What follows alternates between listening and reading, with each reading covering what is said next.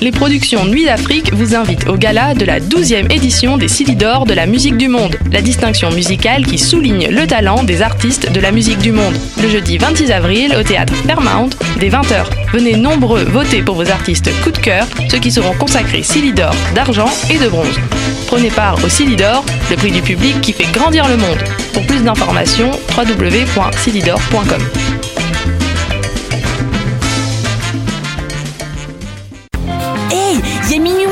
une Minuit moins une Oui, pour acheter tes billets pour le festival Vue sur la Relève qui fête sa 23e édition. C'est quand Du 8 au 19 mai. Oh, c'est où Au Monument National et au ministère sur la rue Saint-Laurent. Il y aura même des spectacles extérieurs gratuits à la place des festivals. On est Minuit moins une, théâtre. et on participe à Vue sur la Relève, festival pluridisciplinaire présenté par Québecor. On vous attend. Billets, vue sur la relève.com.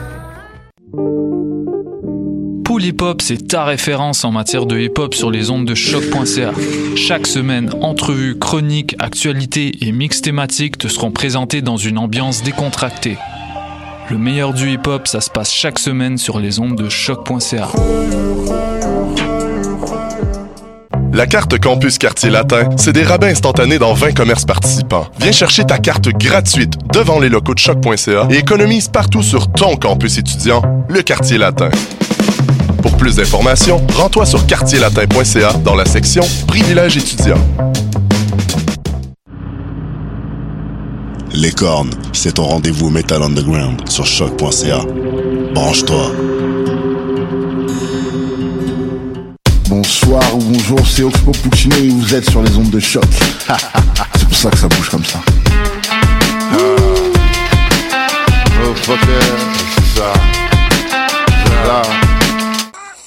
Qui était le premier sur Terre? C'était l'œuf ou la poule? Moi, je pense que c'est l'œuf. Moi, non, moi, non, je pense que c'est l'œuf. Pour moi, c'est la poule. Il a bien fallu qu'elle sorte de quelque part, la poule. Parce que la poule, elle prend des Mais œufs. pourquoi c'est la nuit Elle est bien née quelque part, d'un œuf. Alors c'est quoi? C'est l'œuf ou la poule? L'œuf Bonsoir à toutes et à tous et bienvenue dans Le Fou la Poule, l'émission de science de choc.ca, la radio web de l'UCAM. Un peu de nouveauté à l'animation ce soir. Votre animatrice régulière, Karine Mona, m'a fait l'honneur de me céder sa place à moi, David Momini. Donc je délaisse ma chronique d'épistémologie pour tenter de mener à bien cette émission dans laquelle on va parler santé, psychiatrie, culture, peut-être un peu de philosophie avec notre invité Alexandre Clay. Bonsoir Alexandre. Bonsoir, merci. Donc Alexandre, vous êtes docteur en, philo- en philosophie et histoire des sciences. Vous êtes spécialisé dans l'histoire de la médecine et des sciences psychologiques à l'époque contemporaine. Vous êtes chercheur postdoctoral au département des sciences historiques de l'Université Laval, chercheur associé au CIRST, professeur à temps partiel à l'École des sciences infirmières de l'Université d'Ottawa, coordinateur du réseau de recherche historien de la santé. Vous avez également publié un ouvrage intitulé La fin de l'asile, histoire de la déshospitalisation psychiatrique dans l'espace francophone au XXe siècle aux presses universitaires de Rennes, et également un texte dans le quotidien Le Devoir il y a quelques semaines, texte dont nous reparlerons dans quelques instants. Mais tout d'abord, on va commencer l'émission euh, avec la première chronique astronomie de Myriam Latulippe. Bonsoir Myriam. Bonsoir. Donc, de quoi vas-tu nous parler ce soir? Euh, ce soir, je vais parler de TESS, qui est le nouveau télescope euh, de la NASA qui a été envoyé la semaine passée dans l'espace. Très bien, merci. Ensuite, après l'entrevue avec M. Clay, ce sera le tour de la chronique mathématique avec Élise et Stéphanie. Donc, ce soir, les filles, j'ai compris, vous nous parlez de la vie, c'est ça? Exactement, on vous parle du jeu de la vie. Excellent. Et en fin d'émission, on parlera avec euh, Olivier Logan, qui est coordinateur des événements Réaction Créative. Bonsoir Olivier. Bonsoir tout le monde. Donc très bien, merci à toutes et à tous. Bonne émission.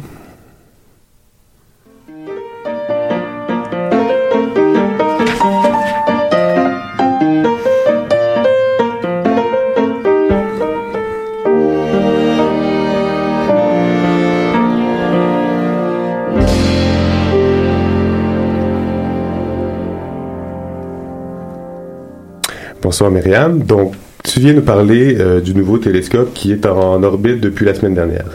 Oui, exactement. Donc, euh, le télescope spatial TESS a décollé euh, mercredi dernier, donc le 18 avril, à bord de la fusée Falcon 9 de la compagnie SpaceX.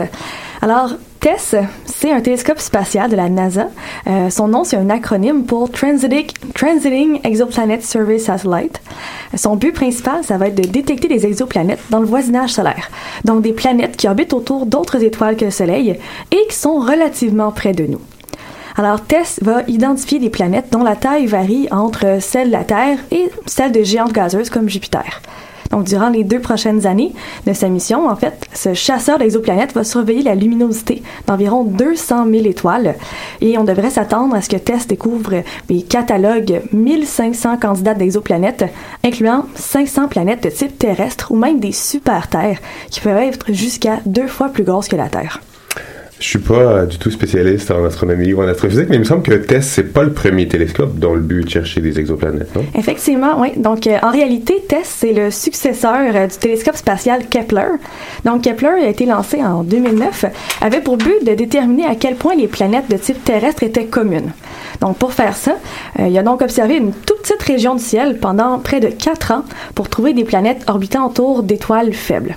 Donc, pendant sa mission, Kepler a découvert plus de 4500 exoplanètes potentielles, dont plus de la moitié ont déjà été confirmées depuis. Par contre, un des désavantages de Kepler est qu'il a observé des étoiles qui sont peu lumineuses et qui se situent entre 300 et 3000 années-lumière de la Terre. Donc, ces systèmes sont tellement loin qu'il est difficile de faire un suivi pour essayer de caractériser les, exo- les exoplanètes que le télescope a Mhm. trouvées.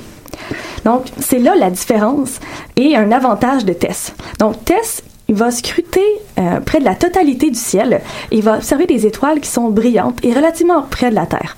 Donc, entre 30 et 300 années-lumière de nous, soit 10 fois plus près que celles qui sont observées par Kepler. Donc, pour ces observations, TESS, ce qu'il fait, c'est qu'il divise le ciel en 26 segments qui recouvrent près de 90% de tout le ciel. Pendant la première année à mission, il va observer les 13 segments qui recouvrent l'hémisphère sud, puis il va observer les 13 autres segments de l'hémisphère nord pendant sa deuxième année. Et une des particularités de TESS, c'est qu'il va orbiter la Terre avec un nouveau type de trajectoire. Donc, lors de sa trajectoire finale, le télescope va avoir une période de 13,7 jours, soit la moitié du, du temps que ça prend la Lune pour compléter une orbite. Cette orbite a été calculée pour maximiser le temps d'observation de TESS pour chaque secteur. Alors, le télescope devrait donc atteindre sa trajectoire finale dans une soixantaine de jours après son lancement, soit à peu près dans huit semaines, et ensuite il va commencer ses observations un peu de temps après.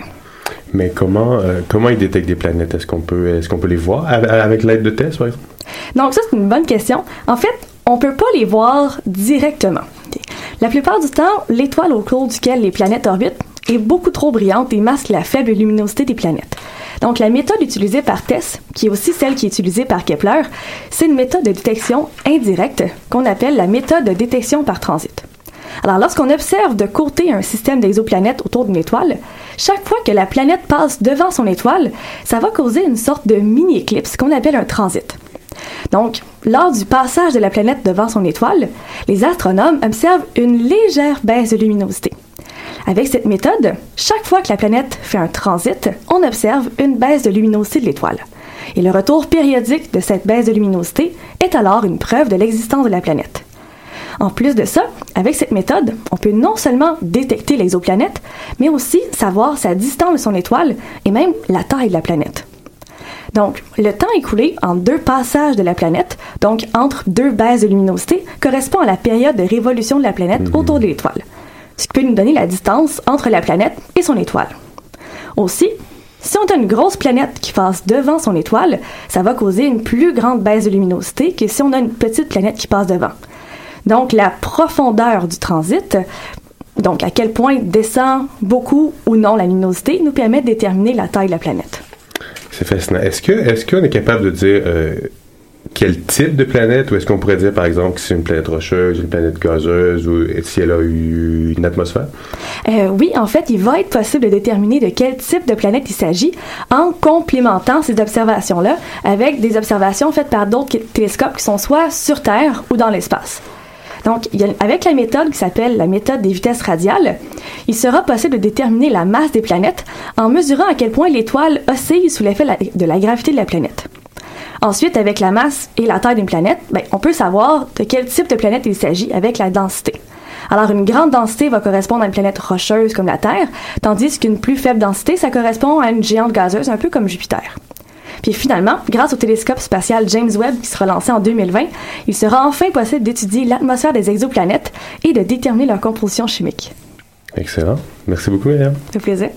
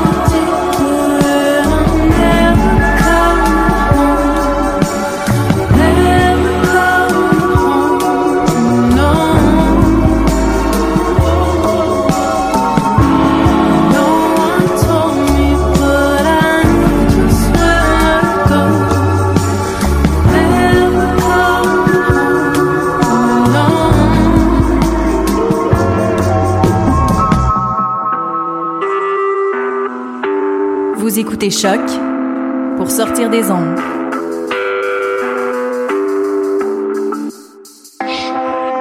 Podcast, musique, découverte. Sur choc.ca. Donc, on est de retour dans Le Fou la Poule. On écoutait Falling Apart de Charlotte Day Wilson. Donc, on enchaîne avec notre entrevue euh, principale de la soirée avec Alexandre Klein. Bonsoir, Alexandre. Bonsoir, merci de me recevoir. Ça fait plaisir. Donc, je rappelle à nos auditeurs et auditrices que vous êtes docteur en philosophie, historien des sciences et que vous êtes spécialisé dans l'histoire de la médecine et des sciences psychologiques à l'époque contemporaine. Donc, comme mentionné en introduction, euh, je voulais euh, discuter avec vous d'un texte que vous avez publié euh, dans la session Idée du Devoir le 22 mars dernier. Un texte qui était intitulé Des médecins en manque d'humanité, humanité avec un S. Donc, première question, qu'est-ce que les humanités en général et pourquoi y en manque-t-il, pourquoi y a-t-il un manque au niveau des médecins? Alors peut-être pour re- recontextualiser un peu le texte, dans, dans, dans tout ce débat qu'il y a eu en ce moment sur les médecins, sur leur rémunération et sur le, le système de santé, beaucoup de, de textes étaient arrivés avec l'idée selon laquelle il fallait s'intéresser à la formation des médecins. Et moi, de mon point de vue, j'ai apporté peut-être ce qui était mon, mon regard, c'est-à-dire de dire, ben, on sait qu'ailleurs dans le monde, on forme des médecins aux humanités, donc aux sciences humaines et sociales en général, philosophie, lettres, histoire, sociologie, anthropologie, euh, géographie, etc., etc. En tout cas, on a un apport différent que simplement les sciences, les biomédicales et on constate que dans le Québec et euh, un peu plus largement dans, le Canada francophone, c'est moins le cas. D'accord. Mais est-ce que. euh, quel est l'apport, par exemple, vous dites, dans euh, les milieux ang- anglophones, par exemple, ou dans d'autres pays, il y a une culture.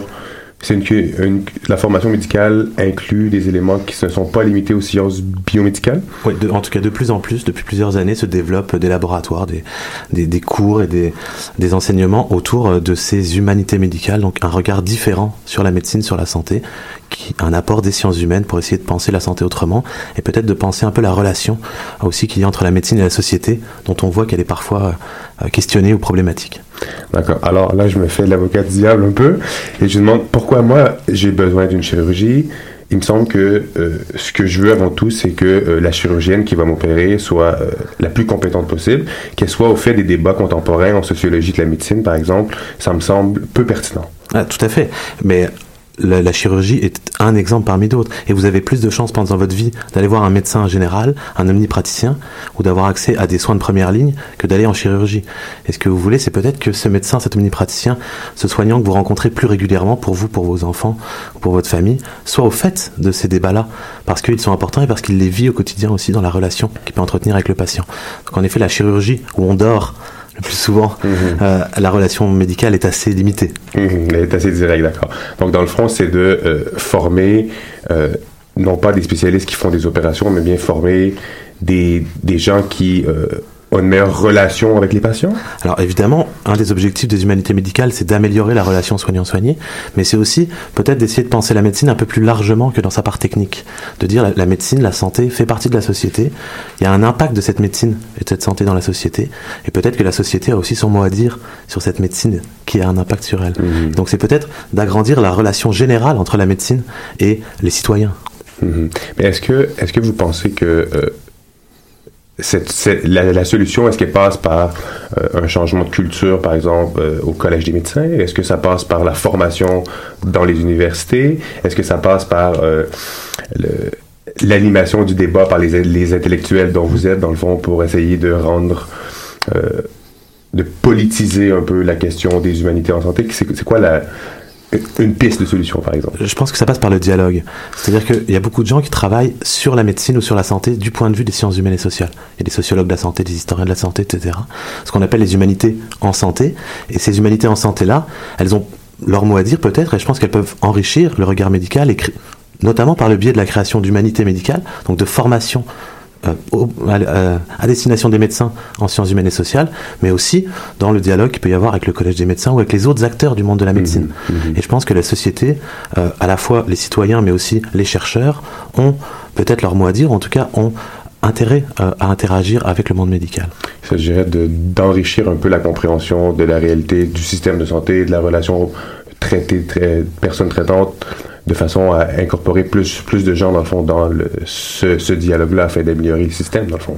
Oui, et puis euh, je pense que les médecins sont aussi euh, ouverts et, et- et- et preneurs de pouvoir échanger davantage avec les citoyens, de pouvoir peut-être faire mieux comprendre ce qu'ils font. Donc il y a tout intérêt à développer ce, diaglo- ce dialogue-là. Et un des biais pour ça, c'est aussi de faire intervenir des gens qui sont en dehors de la médecine et qui travaillent aussi sur la santé. Qui réfléchissent, qui réfléchissent sur la santé, sur la médecine, et qui sont Exactement. pas dans, qui n'ont pas des quotas de patients à voir, par exemple, qui peuvent avoir une certaine liberté sur l'évaluation un peu de l'extérieur, de la façon dont ça pratique, c'est- s'effectue les soins et tout. Et la santé n'est pas le monopole de la médecine. La santé est en dehors de la, aussi de la médecine. La santé se pratique en dehors de la médecine. On y pense en dehors de la médecine. Peut-être qu'il faudrait que la santé puisse être le fait de spécialistes divers, mais aussi euh, de, des citoyens qui peuvent s'engager dans, dans ce rapport à la médecine. Est-ce que euh, vous avez mentionné dans le monde an- anglophone, par exemple, ou il y a d'autres endroits dans le monde où il y a des humanités médicales, est-ce que, euh, et là c'est encore un peu ma portion avocat du diable, est-ce qu'on a des études empiriques, par exemple? Est-ce qu'on voit que euh, dans certaines, certaines provinces, certains États américains où il y a eu l'implantation de ce, type de formation, est-ce que euh, la relation est meilleure? Est-ce que les patients sont plus satisfaits de leur, euh, de leur rencontre? Est-ce que est-ce qu'on a des chiffres, par exemple? Est-ce qu'on a des... euh, Alors, je n'ai pas d'études qui, qui amènent des chiffres comme ça, mais il y a des études qui montrent en effet que euh, les éléments de relations médicales vont être améliorés, mais aussi que les médecins vont se sentir mieux. On sait que les médecins ressentent beaucoup de pression, qu'ils ont aussi eu des difficultés, qui vivent du burn-out, qui vivent euh, des difficultés au travail. Et en effet, on voit euh, dans certains endroits à travers le monde où sont mises en place ce genre de formation, une peut-être une ouverture meilleure qui apporte de l'équilibre dans la relation et qui permet à chacun de se sentir un peu mieux dans cette relation-là. Après, est-ce que toutes les études pour ce genre de choses doivent être chiffrées Je sais pas. Peut-être pas, ouais. Voilà, peut-être pas. Et peut-être que c'est pas l'objet. Et c'est peut-être aussi l'objet des humanités médicales de dire peut-être qu'il y a quelque chose au-delà du chiffre qu'il faudrait cultiver. Mhm, mhm. Et dernière question de cette première partie. Euh, votre texte a suscité quand même une bonne réaction. Je pense même que euh, quelqu'un à l'Université de Montréal a répondu à votre texte directement. Est-ce que vous croyez que euh, les choses se mettent, se mettent en marche? Est-ce que vous pensez que- Là, ici, je parle de l'Université de Montréal parce que la réaction est venue de cette université-là, mais est-ce que vous pensez qu'il y a une, certaine prise de conscience de la part des institutions?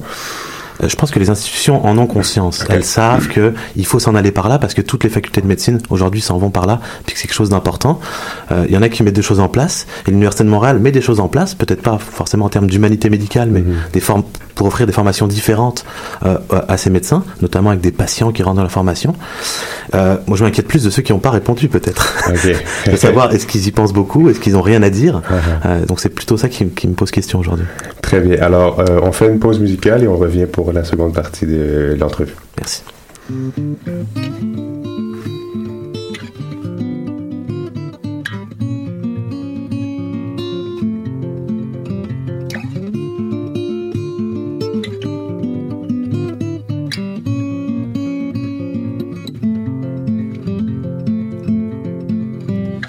J'ai pour mon dire que les plus folles sont les plus belles. Mais c'est moi le pire parce que mes paroles sont trop séquelles pour elle.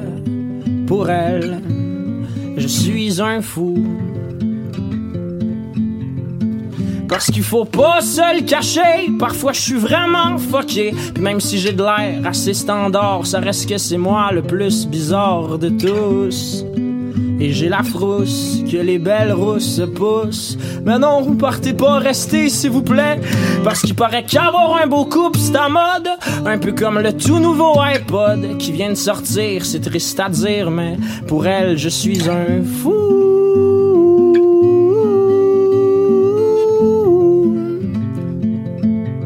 Pour elle, je suis un fou.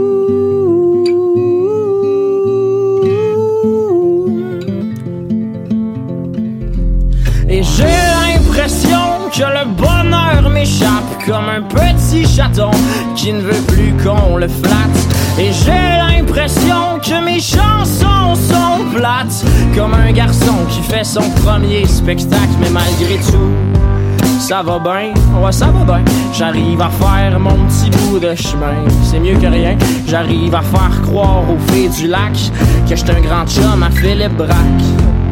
Hey,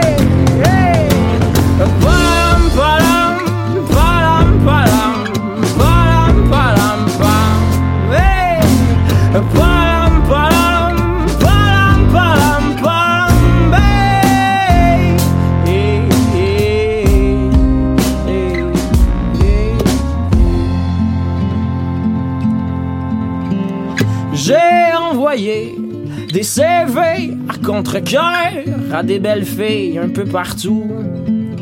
Et je n'ai pas oublié de spécifier à l'intérieur que je me lave avec du purel, puis c'est tout. Pour elle, je suis un fou.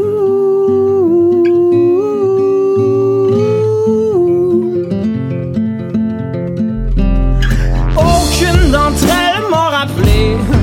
Faut croire que mon compte m'inspirait, mais mes amis me disent qu'il faut que je revienne à raison. Puis moi je me dis qu'il faut que je m'écrive des chansons. Je suis un fan. J'ai tellement des longues ongles. La dernière fois que je me suis levé, ben, je me suis chopé les doigts.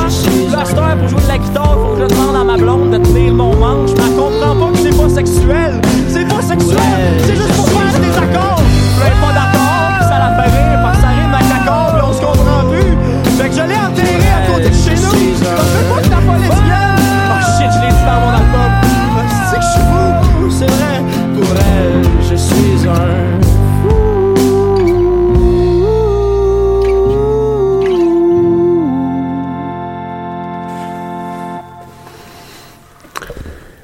vous êtes toujours à l'écoute de Le Fou la Poule sur les ondes de choc.ca. On écoutait à l'instant Je suis un fou d'Émile Bilodeau.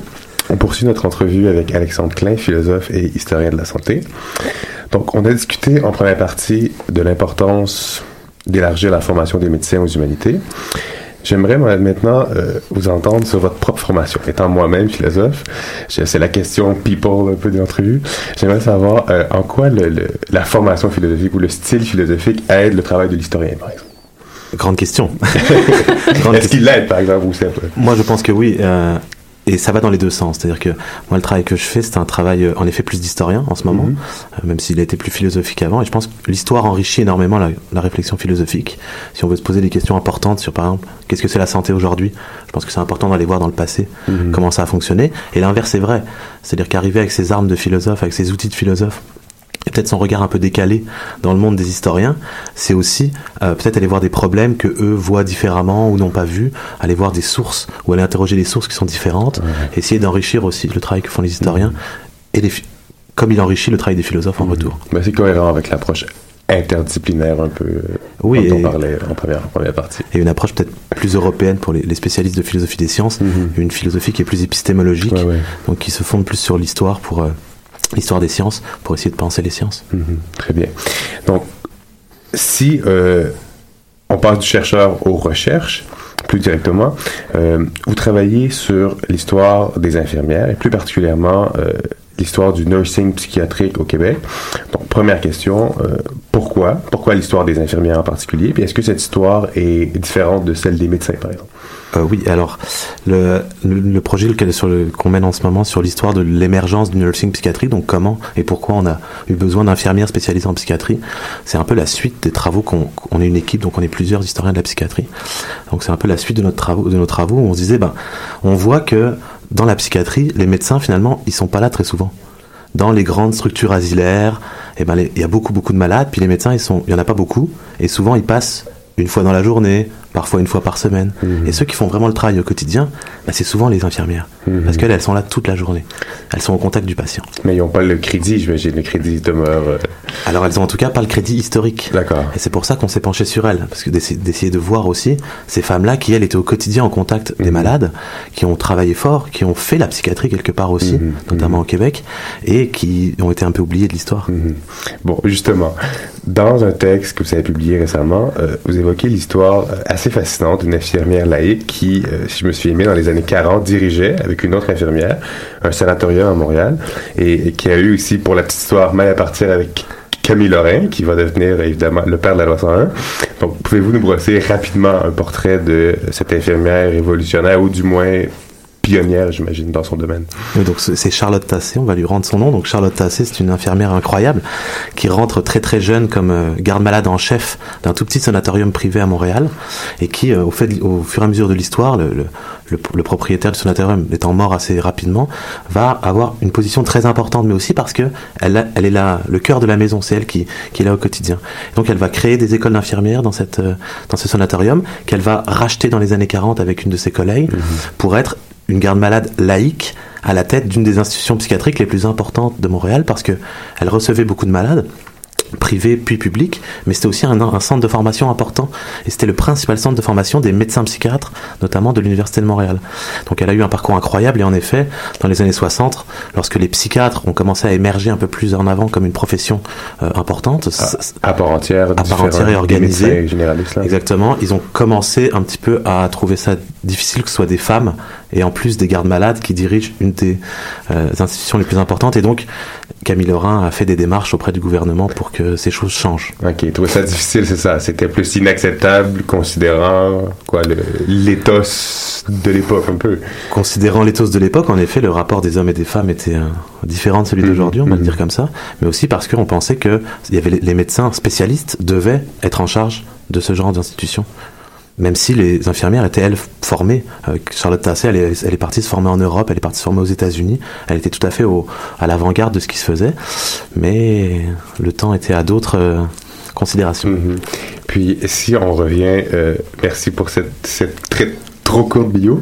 Euh, si on revient par exemple au cas plus actuel, est-ce que on peut faire des parallèles justement avec un peu ce qu'on discutait en première partie, c'est une certaine forme de soit d'enrichissement de la formation des médecins ou une plus grande autonomie euh, des infirmières ou je sais pas si euh, les super infirmières ça rentre dans ce genre de considération où on pourrait améliorer le système de santé en donnant euh, plus de place par exemple à des gens qui sont sur le terrain ou qui ont une formation complémentaire ou différente des médecins traditionnels. Bah, C'était un peu le point de mon texte, de raconter cette histoire-là de Charlotte Tassé qui rencontre Camille Lorrain et qui en subit les conséquences, pour montrer que, pour faire un écho avec ce qui se passe aujourd'hui, c'est-à-dire qu'on parle des super infirmières au Québec, on a voulu euh, en former beaucoup, et, euh, euh, le magazine Enquête a très bien montré en 2010 comment c'est le Collège des médecins qui avait freiné la formation des super infirmières. Et aujourd'hui encore, au Québec, le Québec est la seule province où les infirmières sont sous la coupe d'un autre ordre professionnel, où il y a un ordre professionnel des infirmières qui est finalement sous la coupe des médecins parce que la formation des, des super infirmières, les médecins ont- leur mot à dire dans cette formation-là. Et donc en effet, euh, il y a une question de relation entre les, les hommes et les femmes, peut-être, un peu moins maintenant parce que les, les, les, les médecins sont de plus en plus des femmes. Les professions sont ouvertes à tous et tous, mais Exactement. en- en- en- statistiquement, il, il y a quand même une, une relation de pouvoir entre relation les de- majoritairement Et il y a une relation de pouvoir entre Ouais. les médecins et les infirmières surtout, qui ont toujours été auxiliarisés. On les a toujours considérés comme des instruments. Du médecin. Le médecin faisait donner des ordres et les, les infirmières exécutaient, alors que historiquement, les infirmières ont toujours été à l'avant-garde euh, du système de santé et elles ont tenu le système de santé canadien, voire créé en grande partie le système de santé canadien pendant les, quatre dernières, les 400 dernières années. Puis il semble avoir, euh, il semble avoir, je veux dire, tantôt je parlais de- de- d'études empiriques ou de chiffres. Je veux dire, dans les autres provinces, euh, il y a, il semble avoir des super infirmières, il semble avoir un système de santé qui est plus efficace, par exemple. Alors, plus efficace, euh, le il faut, de la- faut le juger sur plus. ouais. Exactement, mais en effet, on a vu, par exemple, en Ontario, que l'introduction des super infirmières euh, favorisait l'accès aux soins de première ligne. C'est-à-dire que vous aviez plus facilement accès à du soin euh, pour vous, pour vos enfants, que par les médecins qui sont moins présents et moins disponibles. Merci pour euh, toutes ces questions. Il nous reste une question. Alexandre Klein. Alors, selon vous, est-ce que c'est l'œuf ou la poule? Hmm, c'est l'œuf. Merci beaucoup. Merci.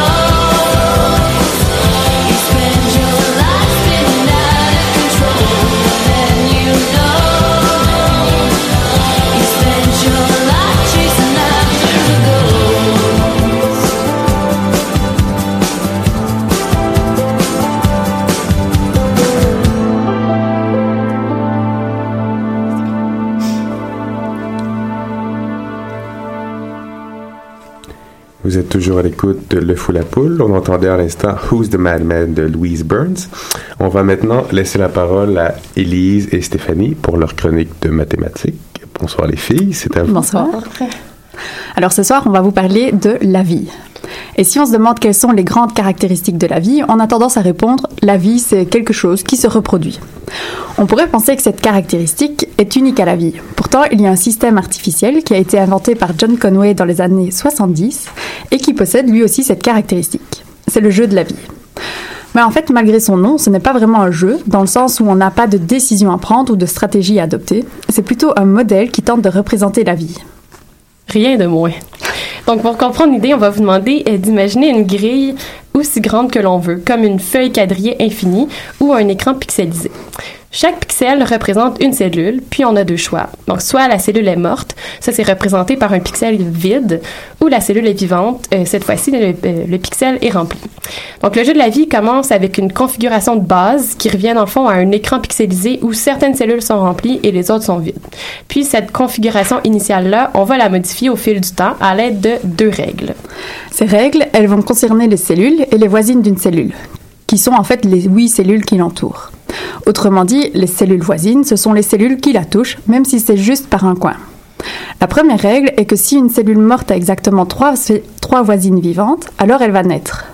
La deuxième règle dit qu'une cellule vivante doit avoir exactement deux ou trois voisines vivantes pour survivre. Sans cela, elle mourra. En fait, cela revient à dire qu'elle meurt d'isolement si elle n'a pas assez de voisines vivantes et qu'elle meurt de surpopulation si elle en a trop. Puis le but du jeu de la vie, c'est d'étudier l'évolution des configurations en appliquant successivement les règles qu'Élise vous a expliquées. Donc certaines formes se déplacent, certaines vont en manger d'autres, puis encore euh, certaines vont disparaître.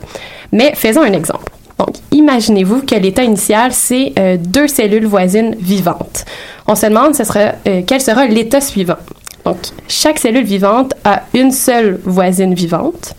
Donc, les deux vont mourir parce qu'elles vont être isolées.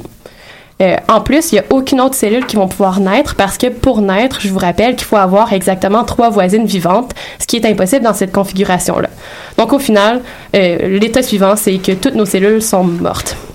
Ok, c'était pas l'exemple le plus intéressant, puisque toutes les cellules meurent du premier coup. Mais on va vous faire écouter un exemple un peu plus compliqué. Et oui, oui, j'ai bien dit écouter.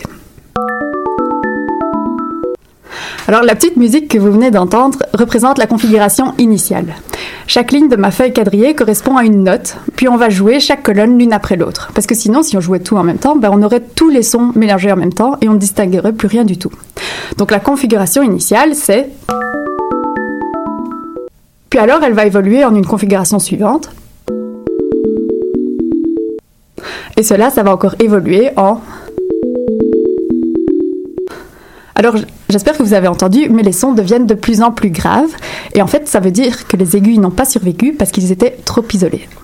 Puis l'évolution du jeu dépend évidemment de la configuration de base. L'enjeu, c'est alors de trouver des configurations de départ intéressantes. Puis pour les trouver, John Conway simulait l'évolution d'une configuration en plaçant des pions noirs et blancs sur une grille du jeu de Go. Donc avec toutes les erreurs de distraction possibles, c'est loin d'être idéal, mais depuis, la technologie a bien avancé, puis il y a maintenant des programmes qui explorent beaucoup de possibilités puis qui fournissent des configurations intéressantes. Puis vous pouvez même vous aussi essayer en jouant en ligne. Il suffit de taper Play Game of Life dans votre moteur de recherche préféré pour trouver un simulateur en ligne. Mais moi, si je fais ça et je cherche un simulateur en ligne, est-ce que je peux trouver certaines tendances? Ben, ça va dépendre des cas. Parfois, le comportement de nos cellules, il va se stabiliser. Par exemple, si toutes les cellules meurent ou si la configuration reste la même en appliquant les règles. Le plus petit exemple de cellule qui n'évolue plus du tout, c'est le bloc carré à quatre cellules vivantes. On va écouter à nouveau un exemple musical. Avez-vous remarqué le tout doom au début bah, C'est justement un bloc de quatre cellules qui n'évolue pas. Donc dans la prochaine configuration, on va encore l'entendre au début. Puis il reste encore présent dans la configuration suivante. Et ainsi de suite. Donc il va rester présent jusqu'à temps qu'il soit perturbé. Par contre, avec d'autres configurations initiales, l'évolution ne va jamais se stabiliser. Et c'est justement ça, c'est une des caractéristiques qui va rendre le jeu de la vie intéressant. Donc malgré la simplicité du modèle, on arrive à illustrer des situations très complexes. OK. Mais si je vous donne une grille dans laquelle je choisis quelles cellules sont vivantes, est-ce que euh, vous êtes capable, avec votre programme, de me donner euh, un état initial qui va évoluer pour é- et arriver éventuellement à la grille que j'ai sélectionnée? Mais ça dépend de la configuration que tu choisis.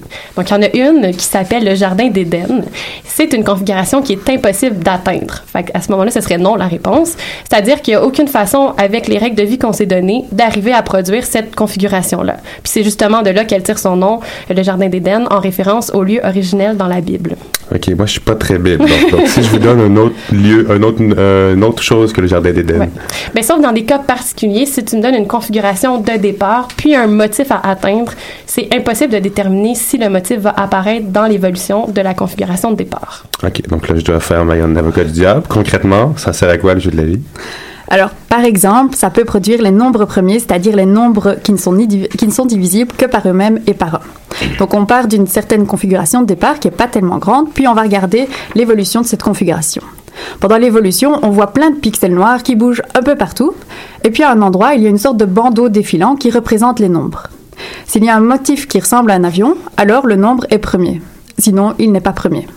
Donc imaginez que vous voulez savoir si 543 est premier, bah, vous lancez l'évolution de cette configuration, vous attendez jusqu'à attendre le nombre 543 et vous regardez son motif. Bon, cette application-là est un peu théorique, mais des variantes du jeu de la vie peuvent aussi être utilisées pour modéliser la propagation d'une maladie ou évaluer l'efficacité de mesures préventives. Donc, en effet, les contacts sont en général cruciaux pour la propaga- propagation pardon, d'une maladie, et donc les règles du jeu de la vie, qui sont locales, sont particulièrement bien adaptées à ce cas de figure. Puis, à titre d'exemple, il y a certaines variantes du jeu de la vie qui ont été utilisées pour prédire l'évolution du virus Ebola. D'accord. Là, je vois. Est-ce qu'il existe d'autres modèles pour simuler la vie? Oui, les mathématiciens auraient très bien pu choisir un autre modèle. Mais celui du jeu de la vie a deux avantages sur les autres. Alors d'abord, dans ce modèle-là, le monde est discret, c'est-à-dire qu'une cellule est dans un état ou dans un autre, mais qu'il n'y a a pas d'entre-deux. Donc l'avantage, c'est que l'évolution de tels systèmes est facile à calculer et à programmer, car il n'y a pas d'approximation à faire. L'autre point positif du modèle est que les interactions, les règles, sont locales. C'est un peu comme dans notre univers. Il n'y a aucune interaction physique instantanée sur une grande distance. Mais les catastrophes naturelles comme les tsunamis, alors? Eh bien, il s'agit plutôt de modifications locales, comme un tremblement de terre, qui s'accumulent et vont se Hmm. propager comme une vague. Donc c'est rapide, mais pas instantané. D'accord. Donc, au final, ça nous donne un modèle vraiment simple, mais on sait par expérience qu'il peut simuler des phénomènes physiques très complexes. Euh, Il y a même des personnes qui se demandent si notre univers serait pas un gigantesque modèle du jeu de la vie. Peut-être. Merci Stéphanie, merci Élise. Merci.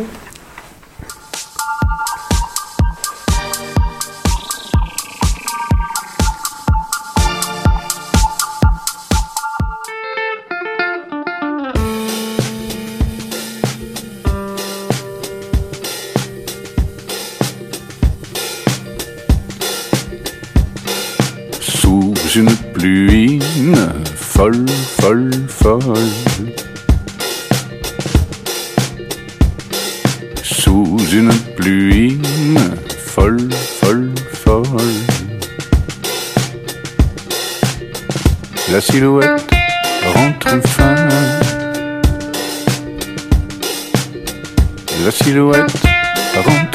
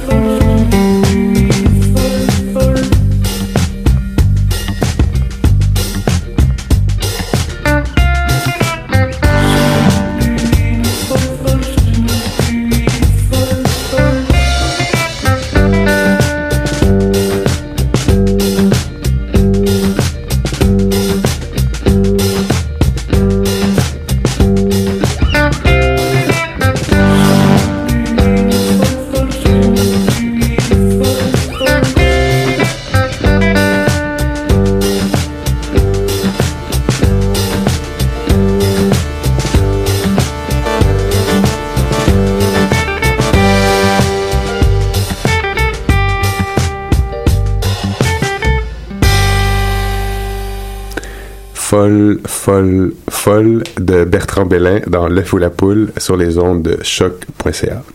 Donc pour terminer l'émission de ce soir, on reçoit Olivier Léogan qui vient nous parler de Réaction créative, un projet qui mêle art et science. Bonsoir Olivier. Bonsoir David, bonsoir tout le monde. Donc vous êtes coordinateur, coordonnateur pardon, de euh, Réaction créative. Pouvez-vous décrire pour nos auditrices et auditeurs qu'est-ce que Réaction créative un peu mieux que ce que je viens de faire?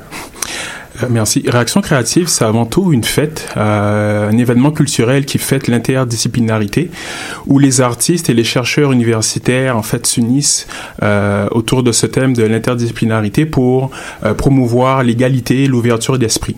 Alors l'idée, c'est qu'il y a une période de jumelage entre un chercheur universitaire et un artiste qui peut être un photographe, un poète, un artiste peintre. Et les deux vont vraiment vivre une aventure humaine où ils vont faire un processus de co-création où l'art va servir de vecteur de vulgarisation pour la recherche du scientifique. Donc ces deux mondes poussés généralement aux extrêmes euh, qui viennent en fait euh, se rejoindre dans cet événement euh, culturel avant tout. Donc les œuvres créées sont par la suite exposées. Puis comment comment les gens rentrent en contact? Est-ce que c'est est-ce que c'est votre travail justement de trouver un scientifique et un artiste qui pourrait être intéressé par le terme du cerveau, par exemple, ou comment les gens rentrent en contact? Alors euh, là, il y a tout un travail de coordination euh, fait par, la, par les coordonnateurs en fait de l'équipe. Et là, euh, il y a quatre thèmes qui sont proposés donc atomes et galaxies, le corps, l'environnement, la technologie. Et généralement, on invite en fait les artistes à choisir en fait un thème préféré. Et donc généralement, les artistes choisissent un, to- un top 3 euh, de leur thème préféré et on essaie de les jumeler avec des chercheurs finalement qui ont ou qui se rapprochent de ce thème-là. Et euh, surprenamment, et c'est vraiment quelque chose qui est assez euh, assez assez paradoxal, c'est que sans le vouloir, on arrive très simplement en fait à jumeler en fait les artistes qui se retrouvent avec des chercheurs qui correspondent exactement avec leur euh, leur domaine de prédilection et sur lesquels ils avaient envie de travailler et entamer un nouveau processus de euh, création. Donc c'est vraiment vraiment surprenant de voir comment par exemple euh, sur euh, 18 jumelages, on se retrouve avec près de 15-16 chercheurs qui ont euh, ont un intérêt vraiment poussé profond avec le chercheur qu'ils ont en face. Wow. Puis est-ce que euh, quelle quelle forme ça prend? Parce que là on parle on parle d'activités, on parle de réunions. Est-ce que c'est des expositions? Est-ce que c'est des activités de, de vulgarisation où les gens qui ont contribué euh, à l'élaboration présentent leur œuvre? Par exemple, comment c'est quoi l'événement? L'événement en tant que tel, c'est une exposition d'œuvres d'art. Une exposition d'œuvres d'art euh, qui aussi peuvent s'exprimer sous forme de performances euh, euh, artistiques. Donc, comme je l'ai dit, l'exposition euh, concerne des artistes qui peuvent être des photographes, des artistes peintres. Donc, il y a des œuvres d'art qui sont accrochées au mur durant en fait les euh, périodes de vernissage du festival. Mais on aurait également euh, des séances de performances artistiques avec des poètes qui vont euh, présenter cet euh, processus et présenter le résultat de la création en fait et du jumelage avec euh, avec le le chercheur. Euh, donc il y a un peu de tout. Vous modulez dans le fond en fonction de, de l'art, dans le fond le. Oui. En fait, ça dépend ouais. du support euh, de création qui a été utilisé, mais ça reste une exposition Mhm. avant tout. Donc, les gens doivent s'attendre à voir un vernissage culturel d'œuvres d'art euh, le 19 mai prochain et également euh, le 14, 15, 16 euh, dans les différentes villes en fait qui sont euh, qui participent. Puis vous êtes où précisément? Dites-nous le 14, 15, 16. Vous êtes. euh, Alors, euh, le festival se déroule euh, dans cinq villes de la province également en Ontario. Donc, euh, cette année, euh, on a l'immense plaisir de pouvoir en fait lancer le festival donc à Montréal, bien évidemment, euh, ville de Québec. Euh, Trois-Rivières, euh, Chicoutimi, mais également Ottawa. Alors, pour les villes telles que Montréal, la ville de Québec et Ottawa, le festival va se, dérouler sous forme de vernissage le 19 mai. Et pour les villes de Trois-Rivières et, de, Chicoutimi, on aura en fait une formule un peu plus 5 à 7 où euh, ça va mél- mé- mélanger, ça va jumeler en fait une partie euh, vernissage, mais également conférence euh, de scientifiques. Mhm. Et vous, vous êtes sur le terrain, vous vous occupez de que tout baigne dans l'huile. Qu'est-ce que vous faites Euh, exactement? entre autres, mais également l'événement de Montréal euh, prend énormément de temps. Euh, l'événement de Montréal, je l'organise en collaboration avec ma collègue Fanny. Donc il y a une partie coordination évidemment dans mon dans mon implication par rapport aux autres vies, de partage de mon expérience, d'organisation d'événements, mais également en tant qu'artiste. Euh, mais il y a aussi la mise sur pied de l'événement sur Montréal parce que c'est quand même c'est quand même un gros morceau, faut pas le se cacher. Mhm. Puis si j'ai bien, euh, si j'ai bien compris euh, les éléments que j'ai vus dans ma courte recherche avant l'émission, c'est quelque chose qui euh, qui est pas original au Canada. Ça vient de Grande-Bretagne, c'est ça? De Grande-Bretagne, exactement. Euh, donc, euh, si on parle un peu de la genèse euh, du festival, euh, donc ça vient du, euh, du festival Peine de Science. Mhm. Je ne sais pas si nos auditeurs ont l'occasion d'en entendre parler, Ouais, euh, ouais. qui aura lieu donc les 14, 15, 16 mai prochains, où la science se fait mousser entre guillemets et prend possession des bars. Donc, ce sont des chercheurs qui viennent prendre possession des bars pour vulgariser leurs recherches. Et l'idée de la maison mère en 2015, c'était euh, d'amener en fait une dimension artistique au projet, euh, et d'où la naissance de Réaction Créative qu'on euh, nous avons décidé avec le directeur de Peine de Sciences Canada d'importer l'année dernière. Donc de commencer ce processus de jumelage, cette aventure humaine de co-création entre la recherche et l'art. Donc on a eu un événement l'année dernière à Montréal qui était un beau succès. Et cette année, ben, on, on avait envie de voir beaucoup plus grand et on l'organise à travers toute la province Et- en Ontario. Et à Montréal, c'est où précisément? C'était dans quel, c'est dans quel lieu? Alors à Montréal, le, le festival aura lieu, euh, le vernissage le 19 mai euh, se fera au Livart, qui est un centre d'art contemporain sur Saint-Denis. Euh, le 18 mai, on aura en fait une séance de création collective à l'IF Gym Créatif à partir de 18h. Donc là, ça va être quelque chose totalement d'extraordinaire dont j'ai vraiment hâte, où finalement on va inviter le public euh, à venir co-créer autour de la recherche euh, de scientifiques. Donc les scientifiques vont présenter leur recherche de façon très succincte, très rapide, en à peu près 120 secondes à travers des slides. Et par la suite, le public va être amené à créer à partir de ce qu'ils auront entendu et ce qu'ils auront vu de façon collective. Et le 17 mai, on aura une conférence art-science avec des personnes de par leur profession qui jumellent finalement euh, ces deux sphères, euh, art et euh, science, euh, qui se déroulent au bar La Mer à boire. C'est très intéressant. Je vais probablement y être. Donc je vous remercie, On espère, on monsieur, espère. monsieur Léogan. Alors on va enchaîner avec une dernière euh, pause musicale.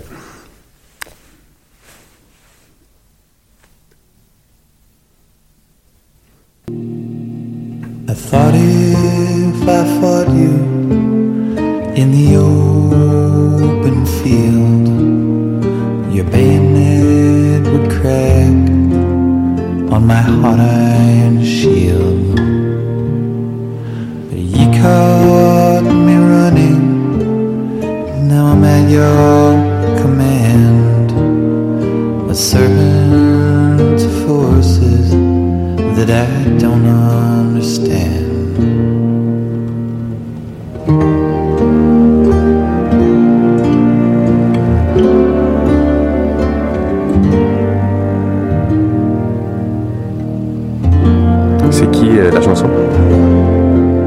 Ah, Bar Brothers. If you were the shepherd and I was the lamb, and long was the journey and dark was the land, who would be following, who would be free,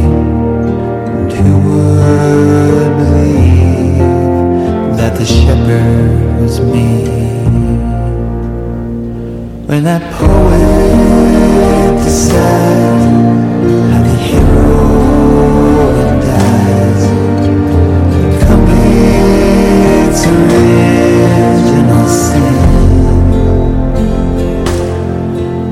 When that last ray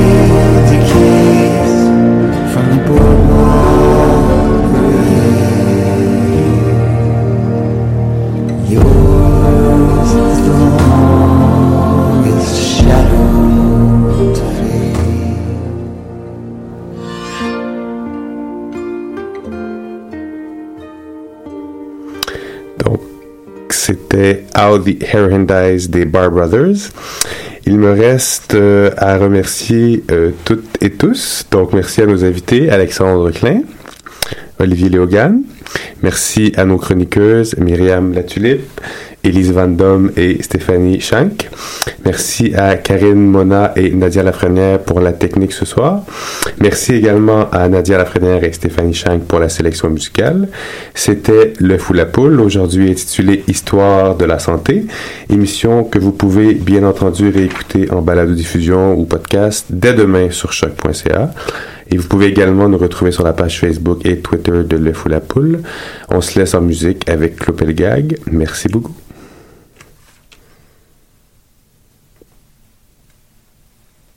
moi, non, c'est la poule. moi, c'est la poule. Il y a bien fallu qu'elle sorte de quelque part, la poule. Parce que la poule, elle prend des œufs. Mais pourquoi c'est la nuit Elle est bien née quelque part, non, non.